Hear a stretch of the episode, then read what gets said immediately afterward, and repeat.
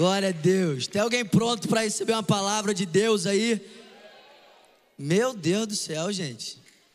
Vou repetir. Tem alguém pronto para receber uma palavra de Deus aí? Sabe, nesses dias de conferência, Deus ele colocou no nosso coração um tema sobre frutificação. Deus ele tem falado muito com a gente do NEC, já tem meses, sobre frutificação. E às vezes a gente pensa em frutificação muito como apenas um resultado. Mas Deus tem falado para a gente hoje sobre a frutificação muito mais como uma expressão de vida do que um resultado em si. E a gente tem compartilhado nesses dias de conferência a respeito de processos, a respeito de estações. E foi muito engraçado porque dois meses atrás Deus me deu uma palavra e Ele começou a falar comigo sobre alegria. Eu falei, Deus, eu nunca preguei sobre alegria. Sabe, Deus começou a me dar essa palavra e, irmão, essa palavra tem sido uma bênção na minha vida primeiro. Essa palavra, ela continua sendo suficiente todos os dias para mim. E eu acredito, irmão, que nessa noite a palavra de Deus continua sendo poderosa e eficaz para transformar completamente as nossas vidas, para ser um canal de cura, para ser um canal de salvação. Sabe, essa é a palavra de Deus, a palavra que tem poder para fazer aquilo que mais ninguém pode fazer. E Deus começou a colocar no meu coração sobre alegria, e a mensagem que eu quero pregar para você hoje é sobre alegria plena. Repete comigo: alegria plena. Três pessoas estão comigo aqui, gente. Misericórdia. Ó, oh, tô acostumado a pregar para jovem, irmão. Jovem, você está pregando, daqui a pouco o cara pulou aqui. Você está assim, meu Deus. Tem algum jovem aqui, gente? Tem algum jovem de espírito aqui? Aleluia. E hoje eu quero falar um pouco sobre a alegria plena. Sabe, e eu quero falar um pouco da última palavra que Jesus pregou para os discípulos dele. João capítulo 13, capítulo 14, capítulo 15, capítulo 16, capítulo 17. Essa é a maior mensagem de Jesus. Essa é a última mensagem que Jesus pregou para os seus discípulos no cenáculo antes de ser entregue para ser crucificado. Antes de Jesus ser preso, Jesus pregou essa mensagem, de, João capítulo 13 até João capítulo 17. É o discurso de despedida de Jesus. Sabe, é muito louco porque nesse último momento com os discípulos, em João capítulo 13, Jesus começa essa pregação lavando os pés dos seus discípulos. Jesus começa lavando os pés daqueles homens. E é muito louco quando a gente se lembra que Jesus é Deus. Não é simplesmente um homem, mas é Deus encarnado lavando os pés dos seus discípulos. Discípulos que ele sabia que iriam abandoná-lo. Discípulos que ele sabia que iriam virar as costas para ele no momento da pressão. Jesus começa essa pregação, a última pregação de Jesus, lavando os pés dos discípulos. E essa já é uma boa notícia, sim ou não? O nosso Deus se fez homem, abriu mão de toda a glória e não veio para ser servido, veio para servir. Sabe, Jesus começa a pregação com exemplo. Jesus começa a pregação dele com uma cena é, chocante, irmão. É chocante você ver Jesus lavando os pés dos discípulos. João capítulo 13, Jesus faz isso.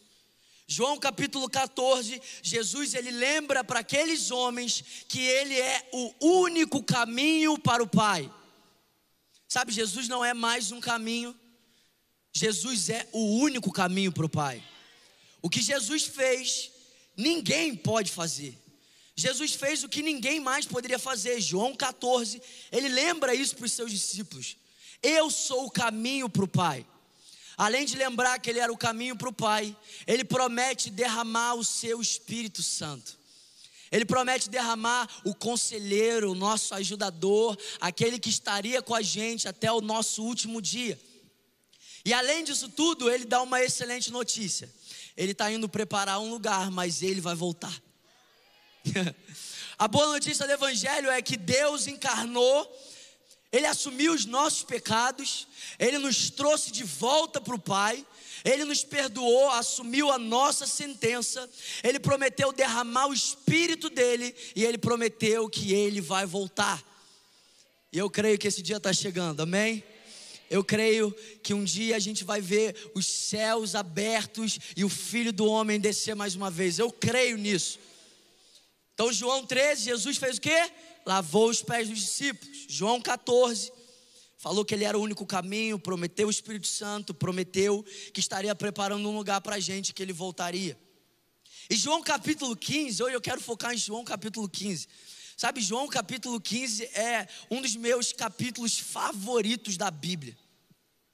Para mim tem tanta riqueza, sabe, em toda a Bíblia, mas João capítulo 15 tem algo único. E sabe de uma coisa, irmão? Quem aqui concorda que a cruz não pegou Jesus de surpresa? Amém? Jesus sabia para onde ele estava indo. Quando Jesus lavou os pés dos discípulos, Jesus sabia que aqueles homens iriam traí-lo. Jesus sabia que aqueles homens virariam as costas para ele. Jesus não foi pego de surpresa em nada do que fez. E Jesus sabe que esse é o último momento que ele tem com os seus discípulos. E se eu souber que eu tenho mais um momento para falar qualquer coisa para as pessoas que eu amo, com certeza eu vou falar aquilo que tem mais importância. Amém?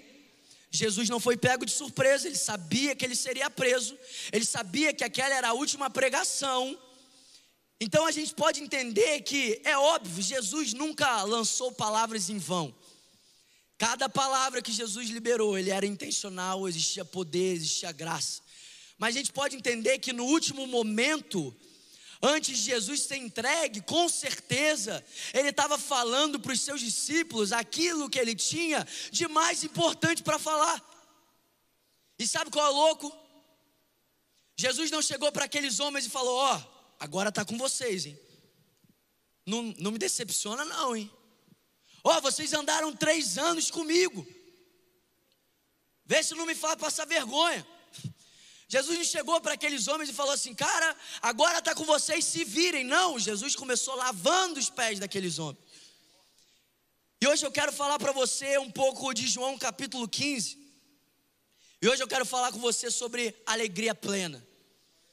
Existe alegria plena para nós aqui nessa noite. Existe alegria plena para nós aqui nessa noite. Sabe, é tão louco porque a gente gera uma expectativa que Jesus, Ele pode nos dar tantas coisas.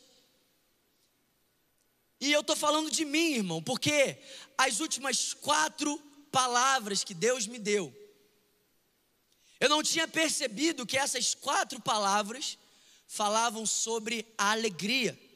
Sabe, às vezes a gente tem tanta expectativa que Jesus possa nos dar é, um futuro, que Jesus pode nos dar vida eterna, isso é maravilhoso, não existe problema nenhum nisso. A gente tem tanta expectativa que Jesus possa nos dar um carro novo, amém? Carro novo é benção. A gente tem tantas expectativas que Jesus pode nos dar tantas coisas, mas às vezes a gente se esquece das coisas mais preciosas que Jesus deseja nos dar. Se eu te falar que Jesus deseja te dar alegria plena, você acredita? E eu pensando nesses últimos textos que Deus tinha me dado, quatro textos. Jesus falou assim para mim, Bernardo, volta e lê que você não pegou o que tem de mais importante nesse texto. E eu voltei nesses quatro textos e eu percebi que esses quatro textos falavam sobre a alegria plena. Eu poderia aqui hoje falar sobre qualquer coisa, mas eu quero ser muito fiel àquilo que Deus colocou no meu coração. Eu acredito que essa é a porção que Ele tem para nós nessa noite. E sabe qual loucura? Hoje de manhã eu preguei e o único capítulo que eu não trouxe o contexto do que ele falava, eu falei do 13, eu falei do 14, eu falei do 15, eu falei do 17. Parece que Deus faz de propósito, eu não falei do 16. E eu estava ali atrás no backstage, eu abri a minha Bíblia em João 16. E na minha Bíblia, o título de João 16 é: A tristeza se transformará em alegria. a tristeza se transformará em alegria nessa noite. Eu creio nessa palavra. Eu creio nessa palavra. Então abre a sua Bíblia em João, capítulo 15, versículo 1.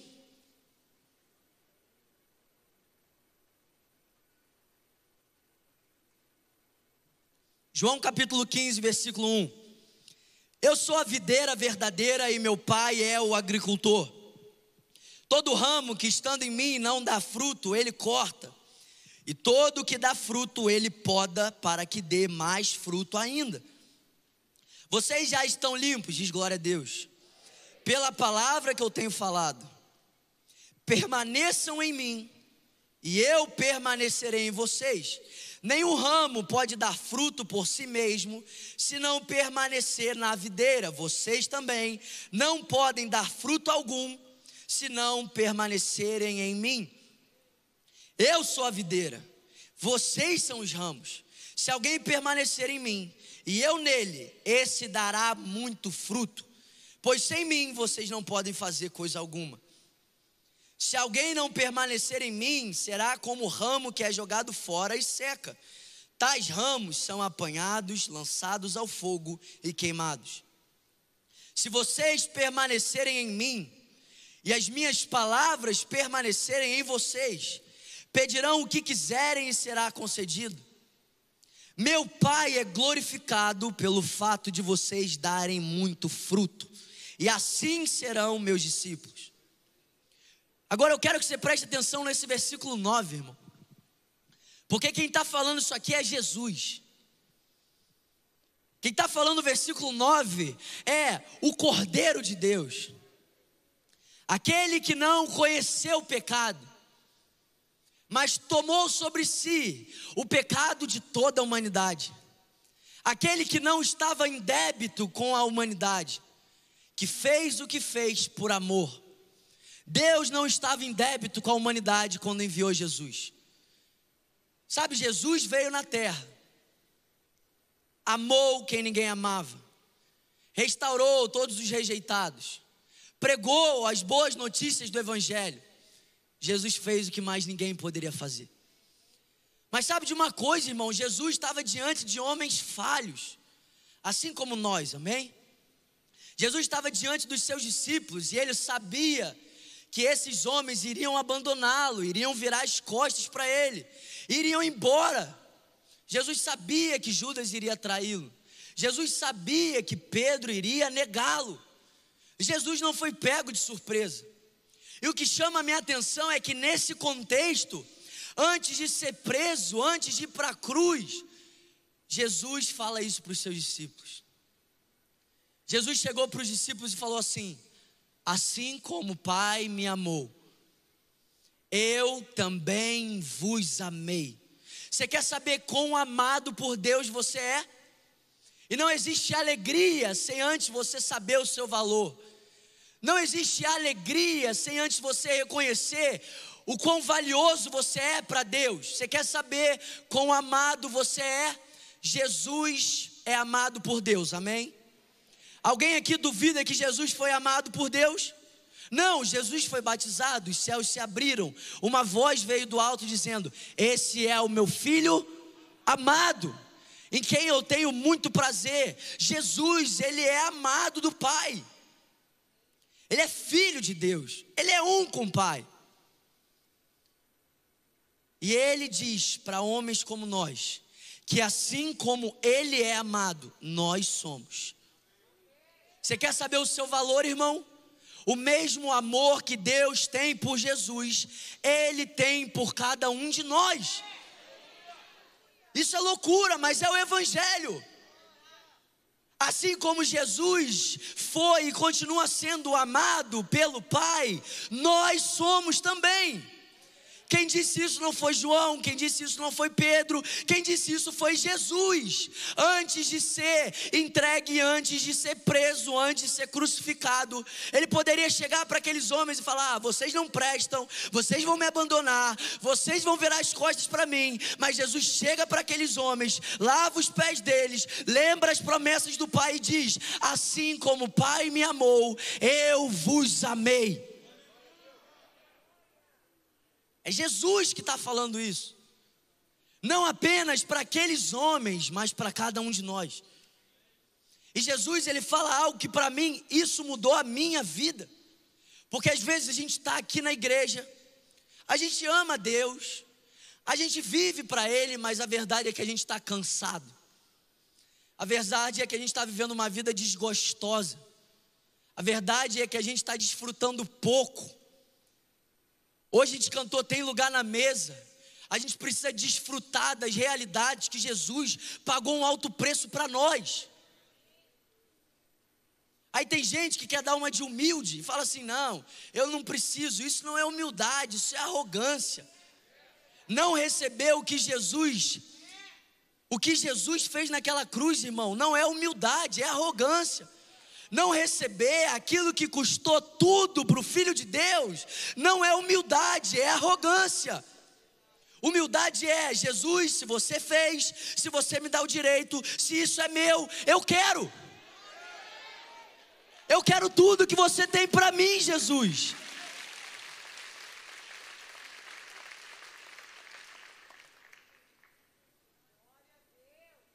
E ele diz: ele não apenas disse que assim como aqueles homens, assim como ele é amado do Pai, aqueles homens são. Ele diz assim: ó, permaneçam no meu amor. Sabe, às vezes a gente está cansado porque a gente sai desse lugar onde nós somos amados, para entrar num lugar onde a gente acredita que tem a ver com o nosso amor por Deus, mas o Evangelho nunca teve a ver com o seu amor por Deus, irmão. O Evangelho sempre teve a ver com Deus que nos amou primeiro. E sabe quando você sai desse lugar de meritocracia, como se fosse depender de você, do quão bom você é, do quão disciplinado você é, e nós somos seres humanos, isso cansa. Quando a gente sai desse lugar para entrar no lugar que Jesus nos deu, que é permanecer no amor do Pai, a gente começa a ser livre a gente começa a viver. E a Bíblia diz, irmão, a Bíblia diz em Eclesiastes que o homem que não desfruta das coisas boas da vida, ele tem menos sorte do que uma criança que foi abortada e não teve um enterro digno. Parece que em algum momento a gente acreditou que o Evangelho não tem a ver com desfrutar, mas o Evangelho tem tudo a ver com desfrutar, irmão. Jesus está chamando a gente para se deleitar nele, para ter prazer nele. Assim como a costa anseia por águas, a minha alma tem sede de ti, Deus.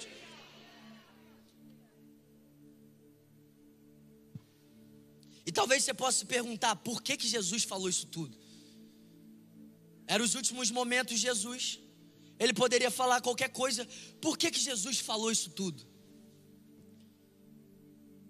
E é aqui que eu quero focar nessa noite. Por que, que Jesus falou o que ele falou?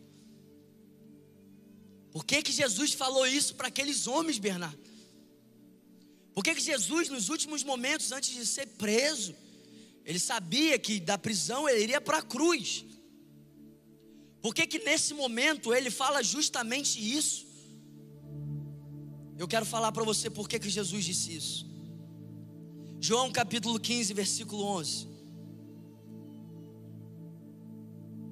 João capítulo 15, versículo 11. Tenho dito essas palavras, para que a minha alegria esteja em vocês, e a alegria de vocês seja completa. Sabe, irmão, Jesus, ele está lá, João 13, João 14, João 15, ele está falando da videira, ele está falando sobre permanecer nele, sobre frutificar, e no final do capítulo ele diz o porquê ele está falando isso tudo. Eu amo porque a Bíblia, é, é, ela se explica, irmão, amém? Jesus diz: Eu estou falando isso, meus discípulos. Tem algum discípulo de Jesus aqui? Eu estou falando isso para que a minha alegria esteja em vocês. E para que a alegria de vocês seja completa. Sabe, irmão, Jesus não foi apenas o homem mais poderoso da terra. Jesus não apenas foi o homem com maior autoridade da terra. Jesus, ele foi o homem mais feliz que já pisou nessa terra. Sabe por que você não deu glória a Deus? Sabe por que você não reagiu quando eu disse isso? Sabe por que eu falei que Jesus foi o homem mais feliz que já pisou na terra e você ficou quieto? é porque a gente acha que essa alegria é condicional. A gente acha que é impossível um homem que passou pelo que Jesus passou. Irmão, Isaías 53 diz que ele foi o homem mais desprezado da terra. A gente acredita tanto numa alegria condicional que a gente não consegue acreditar que Jesus foi o homem mais feliz que já pisou nessa terra. A gente ouve isso e a gente não consegue acreditar, porque nós sabemos o que Jesus passou. Jesus foi rejeitado, Jesus foi humilhado, Jesus foi abandonado, ele não foi um homem desprezado, ele foi o mais desprezado de todos. O Verbo de Deus, a expressão do amor do Pai. aquele que não precisava fazer o que ele fez, ele fez por amor. A gente crê tanto numa alegria condicional que a gente às vezes não consegue nem acreditar na palavra, porque a gente está buscando a nossa alegria no lugar errado, e é por isso que a gente está cansado é por isso que a gente está vivendo uma vida desgostosa. É por isso que a gente já não tem mais expectativa no nosso coração. Porque a gente está procurando alegria em outros lugares. A gente procura alegria na nossa conta bancária. A gente procura alegria na aprovação dos homens.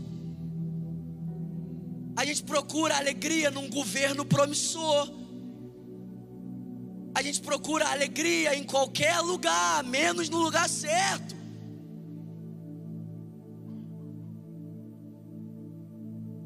Mas Filipenses capítulo 4, versículo 4 diz: Alegrem-se sempre no Senhor.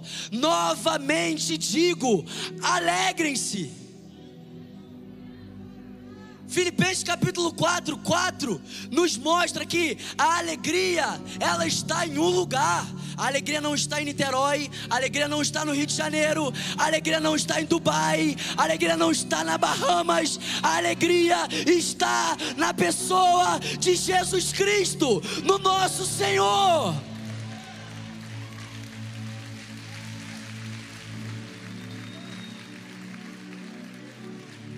E nele nós podemos viver o que a Bíblia nos encoraja a viver. Alegrem-se sempre. Alegrem-se sempre no Senhor. Ele é o lugar onde nós temos a nossa alegria. Sabe, irmão, você não tem ideia da honra que é para mim poder estar aqui ministrando essa palavra. Da honra, eu sei como é que eu entrei nessa igreja. Eu entrei aqui destruído. Mas segurar esse microfone não me dá a alegria que eu só encontro em Jesus. Liderar um ministério não me dá alegria plena, é uma honra, eu tenho muita gratidão a Deus. Mas a minha alegria plena, ela está em um lugar. A minha alegria plena, ela está numa pessoa. A minha alegria plena, ela está no Senhor. E nele eu posso me alegrar sempre. Existe um lugar onde você encontra alegria plena. E esse lugar é no Senhor. Salmos capítulo 16, versículo 11 diz assim: Tu me farás, e eu amo tem tudo a ver com Ele. Tu me farás, tu me farás conhecer a verdade da vida, a alegria plena da tua presença eterno prazer à tua direita. Aonde que você está, irmão? Aonde você está, nós estamos à destra de Deus em Cristo Jesus. Deixa eu te dar uma boa notícia: você já está nesse lugar. Você só precisa desfrutar dessa realidade. Você só precisa submeter a sua mente. A nossa mente é limitada, irmão. É por isso que nós precisamos renovar a nossa mente com a palavra. Eu não estou vindo aqui falar algo para você que eu sou experiente. Essa palavra primeiro foi para mim.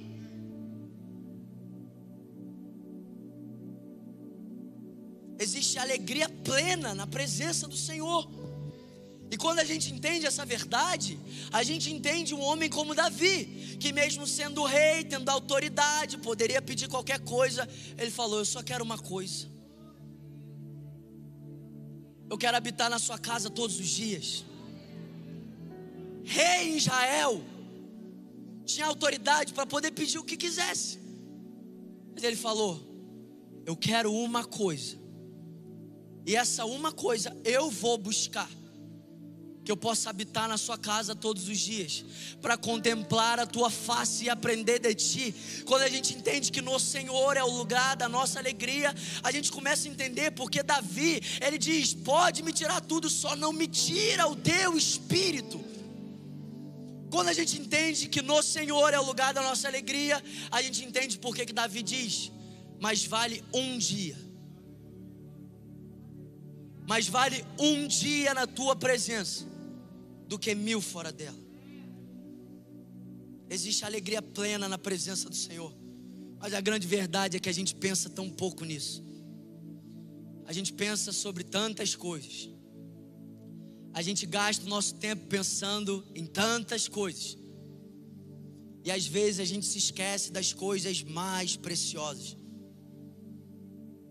E sabe, quando Deus me deu essa palavra, eu falei assim: Deus, é, eu, eu não sei, tá meio estranho isso, porque a Bíblia não fala sobre contentamento. Contentamento, eu não estou entendendo, Deus. E aí Deus falou assim para mim: sabe o que é contentamento, Bernardo? É alegria no lugar certo. Contentamento não tem nada diferente de alegria. Contentamento é a alegria no lugar certo. Paulo está lá, eu sei ter muito, eu sei não ter nada, eu posso todas as coisas em Cristo que me fortalece. O que é isso? Contentamento. Paulo está reconhecendo que a alegria dele está no Senhor. Contentamento não é contrário à alegria, contentamento é alegria no lugar certo. E eu sei que às vezes parece louco para a gente, mas o Senhor nos encorajou a viver essa vida. O Senhor nos encorajou a nos alegrar sempre. É muito louco porque a gente pensa tanto em alegria na promessa, mas dificilmente a gente pensa em alegria na presença. A gente pensa tanto na nossa alegria nas promessas. Meu Deus, quando aquilo que Deus me prometeu se cumprir, aí sim. Quem nunca? A gente pensa sobre a alegria nas promessas, mas dificilmente a gente pensa na alegria naquele que nos prometeu. É por isso que a gente olha a história de Moisés e a gente fica chocado. Porque Moisés passou quase a vida inteira liderando um povo de coração duro, um povo incrédulo, um povo rebelde, um povo desobediente. E agora Deus leva esse homem para o monte, manda ele avistar a terra e diz assim: Ó, só tem uma coisa, Moisés, você não vai entrar. E a gente fica assim, coitado de Moisés, cara. Que homem infeliz. Sabe, quando eu penso que está difícil liderar jovens, eu penso em Moisés. Aí eu falo assim, estou no lucro ainda, glória a Deus.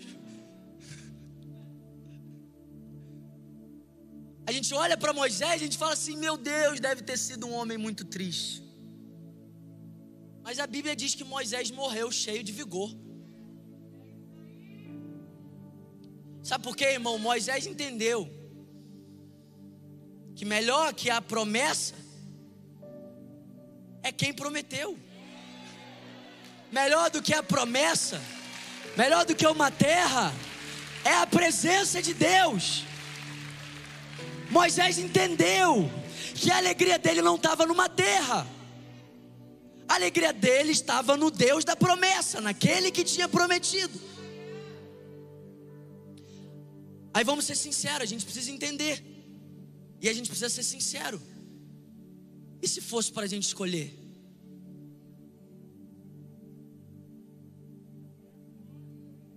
Será que a gente escolheria a terra? Ou será que a gente escolheria a presença?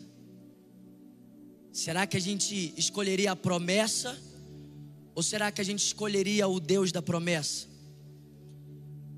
Porque Moisés não entrou na terra, mas Moisés via a glória de Deus. Moisés não entrou na terra, mas Deus falou que falava com ele como falava com um amigo. Moisés não entrou na terra, mas ele rogou e a bondade de Deus desceu e Deus fez o nome conhecido. E aí, qual a gente escolheria?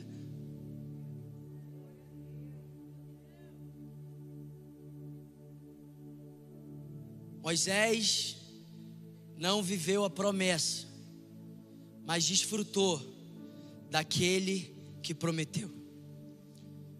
Sabe, agora eu acho que a pergunta que a gente tem que se fazer é: se Jesus era um homem alegre, Jesus é o homem mais feliz que a terra já viu, se Jesus é o homem mais feliz que já pisou nessa terra, como Jesus viveu essa alegria plena? E é muito louco, porque talvez você esteja esperando uma resposta super complexa. Talvez você esteja esperando 10 chaves, 20 passos, 30 códigos. Mas João capítulo 15, versículo 10, nos mostra como Jesus viveu essa alegria plena. Jesus chegou para os discípulos e disse: se vocês obedecerem os meus mandamentos, permanecerão no meu amor, assim como eu tenho obedecido os mandamentos do meu Pai, e em seu amor permaneço. Sabe como que Jesus desfrutou dessa alegria plena? Sabe como que Jesus desfrutou dessa alegria completa? Jesus desfrutou dessa realidade, permanecendo no amor do Pai e obedecendo os seus mandamentos. E a gente precisa crer que o mesmo caminho que Jesus trilhou para viver essas realidades é o caminho que ele deixou para a gente também. Então, se Jesus me diz que ele foi plenamente feliz, permanecendo no amor do Pai e obedecendo os seus mandamentos, isso precisa ser uma verdade para mim. Então eu sei, através da vida de Jesus, que para viver essa alegria plena, eu só preciso de duas coisas: permanecer no amor e obedecer os seus mandamentos. Permanecer no amor do Pai e obedecer os seus mandamentos. Sabe, agora eu quero te tranquilizar. Essa palavra, ela não está dizendo que nós não vamos ter momentos de tristeza. Porque talvez você esteja ouvindo isso e pode estar gerando o um efeito contrário do que eu desejo. Essa palavra não anula os momentos de tristeza na nossa vida. Jesus chorou. Jesus chorou quando viu a incredulidade de Israel. Jesus chorou quando viu o seu amigo Lázaro morto. Jesus chorou. Essa palavra não está dizendo que nós não vamos ter momentos de choro. Mas Salmos capítulo 30, versículo 5 diz: que o choro pode durar uma noite, mas de manhã irrompe a alegria. O nosso choro pode durar uma noite, mas nós sabemos que a alegria vem pela manhã. A alegria irrompe pela manhã. Agora eu quero falar para você nessa noite uma unção muito especial que Jesus recebeu do Pai. Eu quero falar para você nessa noite um óleo que Deus recebeu do Pai, algo muito poderoso. Salmos capítulo 47, 45, versículo 7.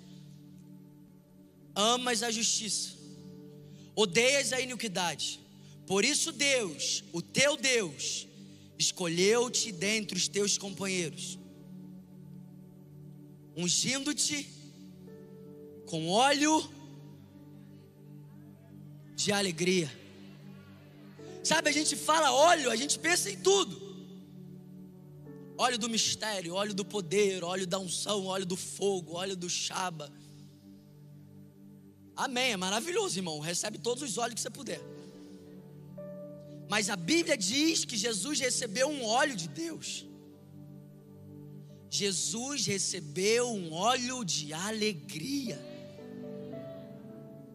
Jesus recebeu do Pai um óleo de alegria. A Bíblia poderia falar que ele recebeu qualquer tipo de óleo, mas ela falou, ele recebeu um óleo de alegria. E sabe qual é a boa notícia que eu quero trazer para você nessa noite? É que Deus quer liberar essa mesma alegria sobre nós. É que o Deus que liberou óleo de alegria sobre Jesus, Ele deseja derramar esse mesmo óleo sobre nós. Essa alegria, ela não era exclusiva de Jesus. Eu quero te provar na Bíblia que Deus deseja derramar esse óleo sobre a sua vida hoje. Isaías capítulo 61, versículo 1 ao 3. O Espírito do soberano Senhor está sobre mim, porque o Senhor ungiu-me para levar boas notícias aos pobres, enviou-me para cuidar dos que estão com o coração quebrantado, anunciar liberdade aos cativos, libertação das trevas aos prisioneiros para proclamar o ano da bondade do Senhor e o dia da vingança do nosso Deus, para consolar todos os que andam tristes e dar a todos os que choram em Sião uma bela coroa em vez de cinzas, óleo de alegria em vez de pranto e um manto de louvor em vez de espírito deprimido você sabe quem é o cumprimento dessa palavra. Você sabe. Jesus um dia ele entrou no templo, ele falou: "Eu sou o cumprimento dessa palavra". E Jesus ele não veio apenas pregar o evangelho, libertar os cativos. Jesus não veio apenas apregoar o ano aceitável do Senhor. Ele nos prometeu, ele veio derramar óleo de alegria óleo de alegria. É isso que Deus deseja derramar sobre nós. Óleo de alegria. E eu amo que diz: óleo de alegria ao invés de um espírito deprimido. Se você entrou aqui nessa noite com depressão, eu declaro sobre a sua vida óleo de alegria ao invés de espírito deprimido. Óleo de alegria sobre a sua casa, óleo de alegria sobre a sua família, óleo de alegria sobre as suas emoções, sobre a sua alma, óleo de alegria sobre você. E sabe qual é a boa notícia? Ele veio dar esse óleo para quem? Para alguns? Para quem faz por onde? Para todos os que choram. Tem alguém aqui que chora? Tem alguém aqui por acaso que nunca chorou? Tem alguém aqui que chora?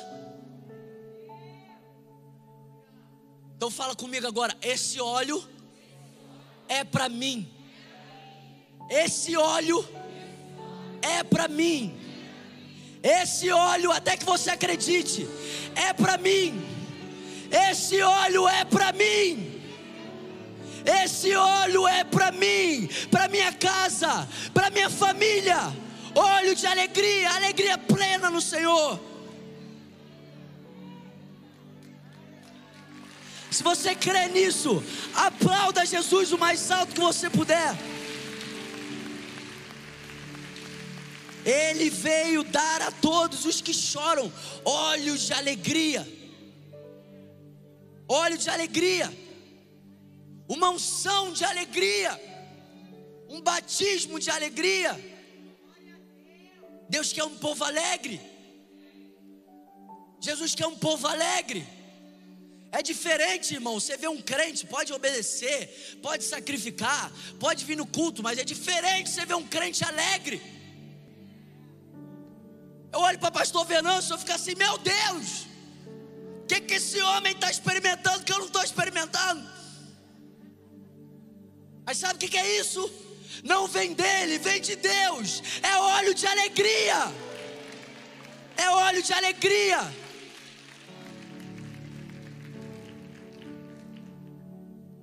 Ele tem isso para você nessa noite, meu irmão.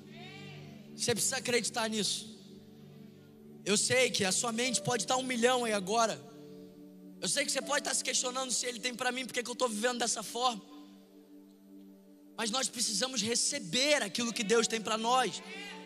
Sabe por que, que o diabo rouba as coisas da gente? Porque a gente não toma posse, a gente não se apropria, a gente não abraça, a gente não, não chega e diz: é meu.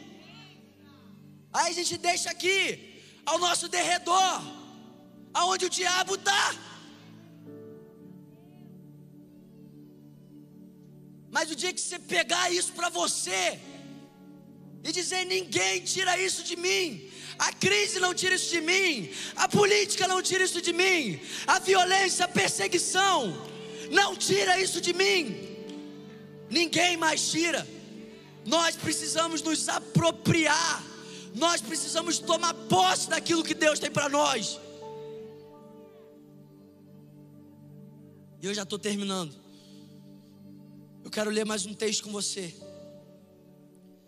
Deus me deu esse texto e, e esse texto tem sido um norte para a minha vida. E eu creio que vai ser para você a partir de hoje também. Isaías capítulo 56, versículo 7.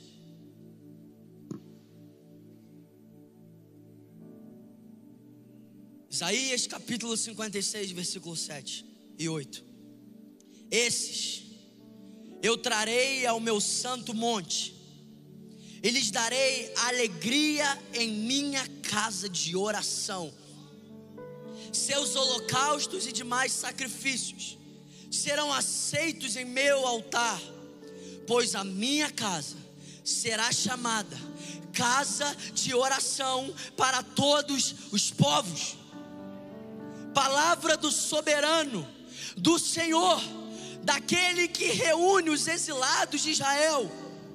Reunirei ainda outros, aqueles que já foram reunidos. Tem alguém que já foi reunido aqui, irmão? Tem alguém que já foi reunido aqui nesse lugar? Tem alguém que já foi reunido aqui nesse lugar? Eu amo porque o texto diz que Ele vai trazer até a sua casa. Você acha que você está aqui, irmão, porque alguém te enviou um link? Você acha que você está aqui porque alguém te mandou lá a inscrição? Você está aqui porque Deus te trouxe aqui. Porque é Ele que traz os exilados, é Ele que atrai aqueles que estavam longe. É óbvio, ele usa todas as coisas, o link, tudo isso, um amigo para convidar. Mas no fim das coisas, é o amor dele que está nos cercando. É o amor dele que nos está, está nos atraindo. É ele que nos traz de volta. E sabe de uma coisa, irmão? É ele que está trazendo esse povo para a casa dele. Sabe de uma coisa? Às vezes a gente não gosta muito de receber alguém na nossa casa, né? Mas provavelmente a gente não gosta de receber porque a pessoa se convidou. Olha aí, ó. Ri, ri baixo, ri baixo. Não olha para o lado, não, olha para frente. Aí você está falando assim, nossa, que benção. E no fundo você está assim, meu Deus, que saco. Amém? A boa notícia é que a humanidade não se convidou para esse lugar. A boa notícia é que não foi o nosso convite a Deus. Deixa Deus ir, deixa Deus eu ir para esse lugar. A boa notícia é que Deus está trazendo a humanidade para a casa dele porque Ele quer, porque Ele é o dono da casa, porque Ele ama a humanidade. Não existe um ser humano, irmão, você nasceu destituído da glória de Deus. Você estava morto. Morto não pede nada. Já viu um morto pedir alguma coisa? A boa notícia é que a humanidade não pediu para ir para esse lugar. E a boa notícia é que Deus nem respeitou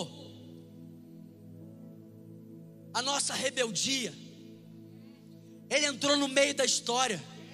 Ele entrou no meio do nosso caminho. Eu não estava caminhando para Ele, mas Ele entrou no meio do meu caminho e me trouxe para esse lugar. E nesse lugar existe alegria plena. Jesus falou: Eu vou reunir os exilados, aqueles que estavam longe, eu vou trazer eles de volta, e eles vão ter alegria na casa de oração. Agora vamos ser sinceros, aqui na nossa igreja não, mas por que, que a Bíblia diz uma coisa e as nossas reuniões de oração são as reuniões mais vazias? Se a Bíblia diz que nós vamos ter alegria na casa de oração, por que, que as reuniões de oração são as mais vazias? Por que, que o ministério de intercessão é o menor?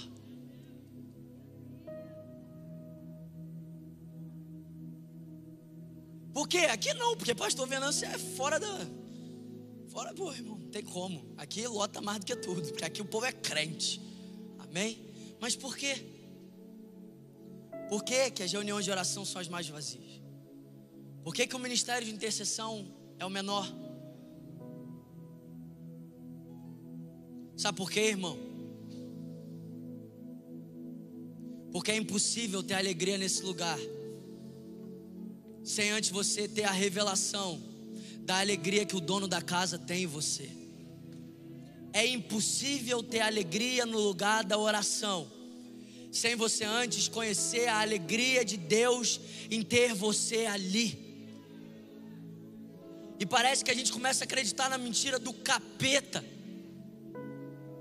Que oração é sobre a gente amar a presença de Deus, mas oração é primeiro você reconhecer que Deus ama a sua presença. Sabe por que, que a gente cronometra? Quanto tempo a gente ora? Porque a gente não consegue acreditar que o Deus que a gente ora tem prazer na nossa presença. Aí um dia, eu cheguei para Deus e falei: Deus, eu não consigo acreditar que você tem prazer na minha presença. Eu não consigo acreditar, Deus. Eu sempre achei que tinha a ver com o meu prazer na tua presença. Mas você ter prazer na minha presença, eu falei: Deus, eu não consigo acreditar, me prova. Deus falou para mim: Bernardo, se eu não tivesse prazer na Sua presença, eu nunca teria te criado para a eternidade. Bernardo, se eu não tivesse prazer na Sua presença, eu nunca teria te criado para a eternidade. Sabe por que, que Deus te criou para a eternidade? Porque Ele ama a Sua presença. Sabe por que, que Deus te criou para a eternidade? Porque Ele quer você para sempre com Ele. Sabe quando que você vai começar a ter prazer na presença de Deus? Quando você começar a entender o prazer que Deus tem na tua presença. Aí eu falei assim: Meu Deus, é isso então, Deus? Você tem prazer na minha presença? Aí Deus virou e ainda falou assim: Ó, e ainda te digo mais: Você nunca deu o seu filho para ter a minha presença de volta. Você nunca deu o seu filho para ter a minha presença de volta, Bernardo. Eu dei o meu filho para ter a sua presença de volta. Sabe, irmão, nessa noite, o Senhor quer revelar para nós que o Evangelho tem a ver, primeiro, com o prazer que Ele tem em nós, para que depois nós possamos viver uma vida tendo prazer nele também. Que o nosso prazer seja uma resposta do prazer que Ele tem por nós. Que o nosso amor seja uma resposta do amor que Ele tem por nós.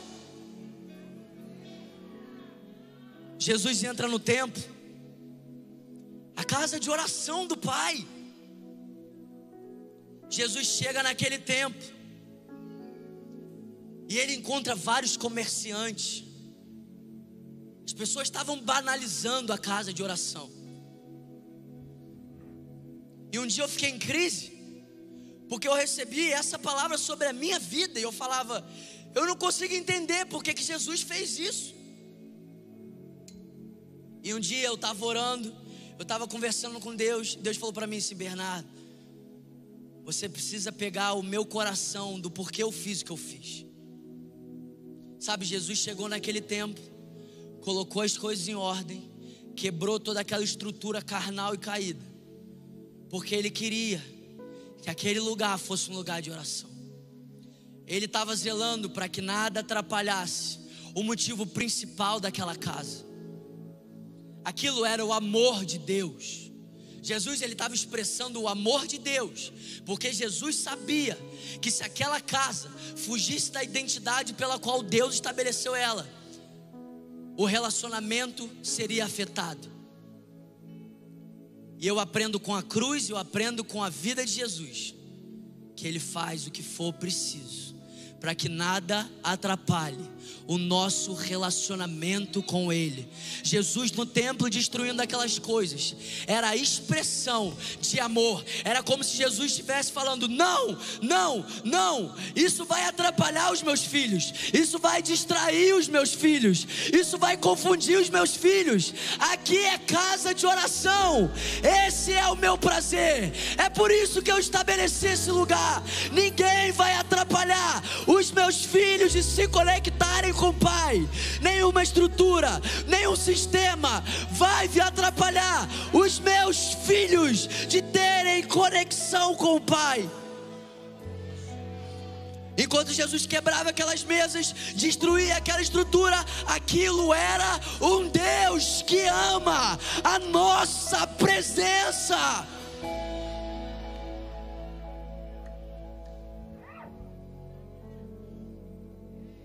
Se ele não amasse a nossa presença, ele oraria, ele olharia para o templo, ele falaria: deixa do jeito que está. E sabe, a gente conhece o amor de Deus vendo o amor que Ele tem pela igreja. Deus é o dono da igreja, irmão. Por isso que você está de pé. Porque existe um Deus no trono que te ama demais. Existe um Deus no trono que ama muito a sua presença. Existe um Deus no trono que não suportou ficar longe de você, não porque ele precisava, porque ele é Deus, ele é autossuficiente, mas porque ele queria você lá. Ele queria a sua presença. Ele queria você de volta. Será que você acredita que essa palavra é para você hoje? Será que você acredita que Deus continua quebrando tudo que precisa ser quebrado, só para nada atrapalhar a sua oração? Será que você acredita que o mesmo Jesus que fez aquilo, ele continua derrubando qualquer estrutura, qualquer sistema que se levante e mude a rota daquilo que ele estabeleceu a casa de oração? Deus ama tanto a sua presença, que a sua oração mais fraca, a sua oração mais incrédula, ela está numa taça de ouro no trono de Deus. Deus ama tanto a sua presença, que quando nós adoramos a Ele, Ele sente o cheiro da nossa adoração, Ele se alegra com o cheiro da nossa oração. Ele ama tanto a nossa presença, que Ele quer a gente para sempre com Ele. E eu quero terminar esse, esse culto declarando João capítulo 17. Você pode ficar de pé no seu lugar. João 13, Jesus lava os pés dos discípulos. João 14, ele lembra aqueles homens que ele era o caminho para o Pai. Ele lembra aqueles homens que ele enviaria o Espírito Santo. Ele lembra aqueles homens que ele iria voltar. João 15, um convite a permanecer nele. João 16, toda tristeza vai ser transformada em alegria. João capítulo 17, a última oração de Jesus antes de ser crucificado, a última oração de Jesus antes de ser preso, a última oração de Jesus. Jesus ora. João capítulo 17, versículo 24.